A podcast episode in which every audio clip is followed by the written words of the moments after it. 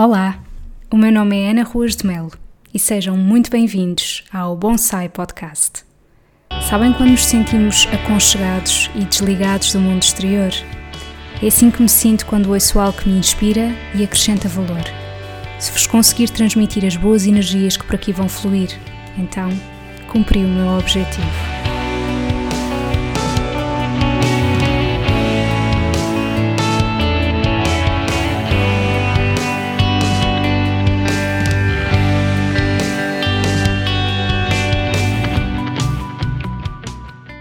Olá a todos, muito bem-vindos ao episódio 41 do Bonsai Podcast.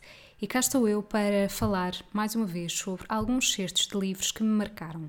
Hoje o livro escolhido chama-se Caderno de Encargos Sentimentais, é da Inês Menezes e penso que já devam ter ouvido falar porque foi um livro muito falado nos últimos tempos. Se não o conhecem, convido-vos a irem pesquisar uma imagem na internet porque este livro é muito giro mesmo. É um livro com umas dimensões bastante reduzidas, tem um design super apelativo, pelo menos na minha opinião, e ele chamou-me à vista porque foi oferecido à minha mãe. E uma vez, quando eu estava com ela, ela disse-me: Olha, ofereceram-me este livro. Eu disse: Ah, eu quero ler este livro. Porque isto pode ser assim um bocadinho parvo, mas eu muitas das vezes vou até mais pela capa do livro do que propriamente por aquilo que o livro conta. E este livro é muito apelativo mesmo e tem uma particularidade muito engraçada que é isto é um conjunto de textos que a Inês Menezes um, compilou, são assim textos soltos, e a acompanhar a maioria dos textos vem uma música. E por isso é muito giro nós podermos estar a ouvir aquele texto à medida que, que estamos a ouvir aquela música que ela selecionou para aquele momento. Portanto, é assim uma coisa bem diferente daquilo que habitualmente costumamos ver. E por isso eu transcrevi aqui alguns certos deste livro queria partilhar convosco. E sem mais demoras, vou começar. Nos dias de tristeza, não eram os amigos que eu procurava, mas a música. As canções dos outros, algumas nunca conhecerei, são o meu antibiótico, o meu Prozac, a minha religião. De um momento para o outro, a vida reorganiza-se por causa de uma canção. Nessas alturas, apetece-me agradecer a um Deus qualquer, que provavelmente existe ou não haveria melodia assim. Todas as pessoas me interessam, todas as canções serão oportunas. As canções seguram um momento que já não existe, por isso voltamos a elas tantas vezes. Eu acabei de ler dois certos deste livro que, que os juntei porque acho que têm a ver um com o outro. E de facto, quem não se identifica com esta questão de, de sermos salvos por alguma música, não é? De sermos salvos ou de recordarmos alguma coisa através dessa música, seja porque nos sejam momentos felizes, sejam momentos menos bons e que por isso muitas das vezes não conseguimos voltar a ouvir determinado tipo de músicas porque elas nos remetem para determinado tipo de situações da nossa vida. E o mais encantador disto tudo é que de facto, muitas das vezes quando nos sentimos mais tristes, uma música acompanha-nos nessa tristeza ou permite-nos ver as coisas de outra forma ou permite-nos simplesmente um, estar a sentir aquilo que estamos a sentir e isso é magnífico porque nós não estamos a depender de absolutamente ninguém quando estamos tristes. Nós podemos pôr play naquela música e estamos simplesmente connosco próprios, com essa música também de fundo, mas sem precisarmos de ninguém que nos puxe para cima, porque às vezes não precisamos de ninguém para nos puxar para cima, às vezes só precisamos de estar onde estamos. E o poder da música é incrível. Esta frase que eu vou ler a seguir é assim das coisas mais queridas que eu já li nos últimos tempos. Devia haver walkie-talkies de longa distância para sabermos se alguns adultos que amamos dormem bem. E isto é lindo. Eu não consigo acrescentar absolutamente mais nada a esta frase, acho mesmo muito ternurento. Se há coisa de que nos lembramos bem, é da primeira vez em que choramos por amor. Passa a haver em nós uma impossibilidade de nos acomodarmos num mundo que antes parecia natural, fácil. O mundo acaba ali, naquele nó de garganta que quase nos impossibilita de respirar. Agora que os anos passaram, quase temos saudades do tempo em que achávamos que não iríamos sobreviver a essa pequena grande dor. É verdade. Um, é curioso como às vezes podemos até ter saudades de uma coisa que na altura parecia mesmo o fim do mundo e que era o fim do mundo naquela altura. E, e isso até nos pode dar saudades porque agora percebemos que, que a vida continua depois disso, que ainda por cima há muitas coisas melhores depois disso E portanto, aquilo que era uma dor passa a ser uma espécie de nostalgia querida de que inocente que eu era, ou, mas que bom ao mesmo tempo eu ter passado por isso e agora conseguir ver que há tantas coisas para além daquilo que eu achava que existiam, não é? É quase como que, por exemplo, vamos supor, nós viajamos, nós conhecemos outros sítios, outras culturas e nós abrimos horizontes e nós já não conseguimos voltar àquilo que éramos antes depois de uma viagem. E o mesmo se passa quando nós vamos crescendo, não é? Quando nós somos crianças, nós pensamos de determinada maneira, depois passamos a ser adolescentes, depois passamos a ser adultos, e é quase que impossível nós voltarmos a pensar como quando éramos adolescentes, que os nossos interesses sejam os mesmos. Eu não sei se isto vos acontece, e agora estou a desviar um bocadinho o assunto, mas vamos supor. Há determinado tipo de séries que eu gostava imenso de ver quando era adolescente. Toda a gente deve lembrar dos morangos com açúcar, e isso continua a dar na televisão no Panda Bigs. E a verdade é que se eu tentar ver um episódio outra vez, eu não consigo. Ou seja, tenho aquela nostalgia inicial de oh, que giro este genérico, lembro-me tão bem, vejo uma cena ou outra e depois aquilo passa a ser uma seca, porque está completamente desajustado, porque os meus interesses já não são os mesmos, porque aquilo fez parte de uma época da minha vida. Portanto, tudo isto para dizer que há de facto uma nostalgia, até mesmo para alturas em que nós poderíamos ter sofrido. Um, obviamente porque são coisas que não, que não são assim tão dolorosas, não é? Estamos a falar de, tal como a Inês Menezes diz neste texto, a primeira vez que uma pessoa chorou por amor, portanto, à partida não é assim uma coisa super grave, uh, porque existem, obviamente, histórias amorosas que são muito tristes, portanto, aqui num primeiro amor que não se espera que seja assim uma tragédia tão grande, mas para nós na altura é uma tragédia. Já estou aqui a meter as, as, os pés pelas mãos e etc. Perceberam o que eu quis dizer? Foi aqui só um momentozinho filosófico à parte. Hoje em dia, por força das circunstâncias, usamos muito a palavra resiliência. Às vezes gostávamos de nem ter de a usar. O que é resiliência? Deve ser essa coisa de ver portas que se fecham todos os dias e nem por isso deixar de reparar na beleza das árvores, no poder das canções, na forma como algumas palavras parecem esculpidas e torneadas. Resiliência é ver beleza em tudo, por mais que as coisas pareçam feias. E eu tenho um afeto muito especial pela palavra resiliência, porque eu estava a tirar o curso de formação para formadores, o CCP, e nesse momento eu não tinha emprego.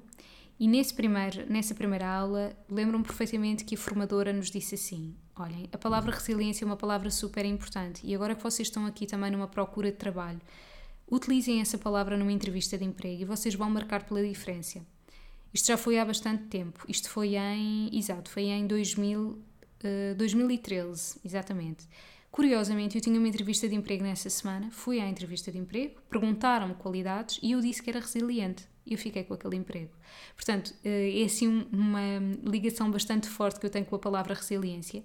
E não o disse da boca para fora. Na verdade, eu sinto que sou uma pessoa resiliente. Eu sinto que sou uma pessoa que, eh, perante as adversidades, eu consigo dar a volta. Apesar de não ser aquela típica pessoa que está sempre hum, ah, está sempre tudo bem, não sei o quê, porque ao fim e ao cabo ser resiliente também não é isso. É nós conseguirmos perceber as coisas que não estão bem, mas isso em vez de ser uma derrota, ser uma oportunidade para outras coisas, ou isto existe, mas apesar disto também existem outras coisas boas. Fazer de uma crise um momento de, de possibilidade para nos reinventarmos. E convenhamos, este ano tem feito muito isso connosco, não é? Nós somos aqueles que já não fazem planos para a vida inteira, por termos descoberto que cada dia pode ser uma vida inteira. Como dizia hoje a alguém, somos ricos quando escolhemos aquilo que queremos fazer. E para mim não há maior verdade do que esta, mesmo. Uh, para mim a riqueza é mesmo isto, digo-vos. É... Sabem, quando eu passei a trabalhar por conta própria, não foi fácil e os meus dias não são sempre fáceis mas eu escolho aquilo que eu quero fazer.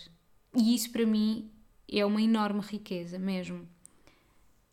Encontrei um motorista de táxi que me disse: Sabe, eu nunca vejo a previsão do tempo para amanhã, gosto de viver um dia de cada vez. Gosto muito desta frase porque eu também sou assim. Não seria nada aquela pessoa que quisesse saber como é que será o meu futuro, mesmo as coisas boas que poderão estar para vir, porque isso para mim retira a beleza toda da vida eu. Isto é curioso porque eu gosto de rotinas, mas isso não significa obrigatoriamente que eu queira saber como é que vai ser o meu dia amanhã. tintim por tintim. Não, porque isso vai tirar a beleza das coisas. E também um pouco com aquela frase que eu li anteriormente: cada dia pode ser uma vida inteira. A vida é hoje. Mesmo. Nem sempre precisamos de conhecer os outros para eles nos fazerem felizes. É verdade. Eu queria aqui deixar um testemunho que é: as pessoas que marcam consulta comigo marcam para que eu os possa ajudar. Mas nem sonham que muitas das vezes são elas que me ajudam. Por vezes eu estou triste com alguma coisa, chateada com alguma coisa, e a partir do momento em que alguém entra no meu gabinete para ter uma consulta comigo, o foco passa a ser aquela pessoa. E não só eu me esqueço dos meus problemas porque estou a ouvir aquela pessoa, mas também porque às vezes em alguma coisa que essa pessoa possa dizer, em alguma experiência de vida, em algum relato pessoal, pode-me fazer ver em perspectiva outras coisas da minha vida. E isso é mágico. Um, e por isso vai tão ao encontro desta frase: é que nós nem sempre precisamos de conhecer os outros para eles nos fazerem felizes. Pode ser a primeira vez que eu esteja a falar com uma pessoa, eu não a conhecia de parte alguma e aquela pessoa fez-me feliz. E agora, por acaso, estou-me a lembrar recentemente de uma pessoa que eu recebi nas minhas consultas. Eu perguntei-lhe a data de nascimento e ela disse 18 de agosto. E eu, eu faço anos no mesmo dia. E depois, a partir daí, começámos a encontrar um monte de, de circunstâncias, um monte de coincidências, aliás. Um, e, e, sabem quando nós falamos com uma pessoa e parece que já a conhecemos? E ela disse-me também: Eu tenho imensas coisas com o, número, com o algarismo 8 e com o número 18, e eu, eu também. E é mesmo giro ver isso. E portanto, aquela pessoa fez o meu dia. E eu não a conhecia de lado nenhum. E isto é incrível. E é tão bonito porque isso significa que nós às vezes podemos estar em dias mais tristes e pensamos única e exclusivamente, por exemplo, nos nossos amigos. Ah, que era tão bom se eu pudesse ter aqui um amigo para estar, ou pensamos no nosso namorado ou namorada, ou seja o que for.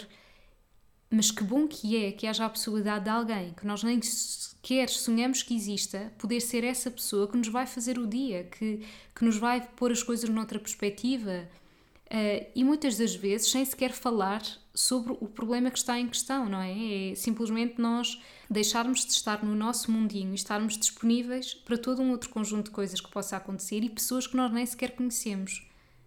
E para mim eu acho que isso é fascinante. Às vezes vale a pena lembrar isto. Quando o mundo parece estar todo contra nós, é quase sempre o nosso que está em colisão com o dos outros. Se não chegas ao coração dos outros, como queres chegar a algum lado? Eu deixei estas duas últimas frases para o fim, porque considero que estão relacionadas com uma coisa que eu penso que falta a muitas pessoas e que é por isso que existe tanta violência no mundo, tantos mal-entendidos, tantas chatices sem razão, sem. enfim, que é a empatia. Se nós tivéssemos mais capacidade para nos colocarmos no lugar dos outros, se tivéssemos mais capacidade para ouvir, muitas coisas seriam solucionadas. E também é bom relembrar outra coisa no meio de, da empatia, que é ser empático, eu conseguir me colocar no lugar do outro. Não precisei de ter vivido aquilo que o outro está a viver para conseguir colocar-me no lugar do outro. Mas também é eu conseguir colocar-me no lugar do outro, mas facilmente eu conseguir voltar para o meu lugar. Isso foi uma coisa que eu aprendi recentemente porque eu considero uma pessoa empática, mas às vezes essa empatia faz com que alguém me esteja a relatar um determinado problema, eu consigo colocar no lugar dessa pessoa a ponto tal que eu fico com essa pessoa naquele lugar. Naquele lugar, por exemplo, de solidão, de tristeza, de desamparo. E para quem tem a capacidade para ser empático, isso também não é bom. Não é bom para essa pessoa, nem é bom para a outra pessoa que está a precisar da nossa ajuda. E isto foi-me explicado com uma analogia muito bonita, que é quando nós vamos num avião e se existe algum problema, caem as máscaras de oxigênio para nós colocarmos na cara. Se tivermos uma criança ao pé de nós, o adulto vai pôr primeiro a máscara a ele e só depois põe à criança. Isto para nos fazer lembrar que quando nós queremos ajudar alguém, nós muitas das vezes somos nós que temos que estar a salvo. Assim como um nadador salva-vidas vai com uma boia acudir a outra pessoa não é? Portanto, nós estamos munidos dessas forças. nós conseguimos ir para o lugar do outro, mas também sabemos qual é que é o nosso lugar. E portanto, eu acho que estas duas últimas frases que eu escolhi para, para terminar este episódio do podcast é exatamente esta questão da empatia. E claro que quando se pergunta se não chegas ao coração dos outros, aonde é que tu queres chegar, claro que isto pode não ser verdade para toda a gente. O sentido da vida, entre aspas, poderá ser diferente pessoa para pessoa. Para mim faz todo o sentido eu conseguir chegar ao coração das outras pessoas. Isso para mim é uma coisa que me faz sentido para o meu propósito, para o meu dia a dia, para aquilo que me faz feliz, seja lá aquilo que vocês queiram chamar. É importante para mim.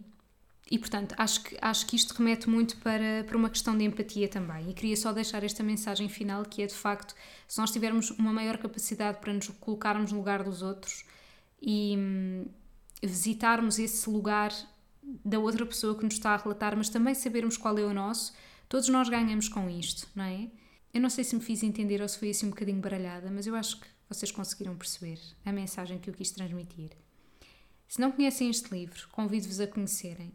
Como vocês podem ver, tem frases que para mim são muito inspiradoras. Claro que muito mais frases existem neste livro, mas eu recolhi aquelas que de facto me fizeram mais sentido.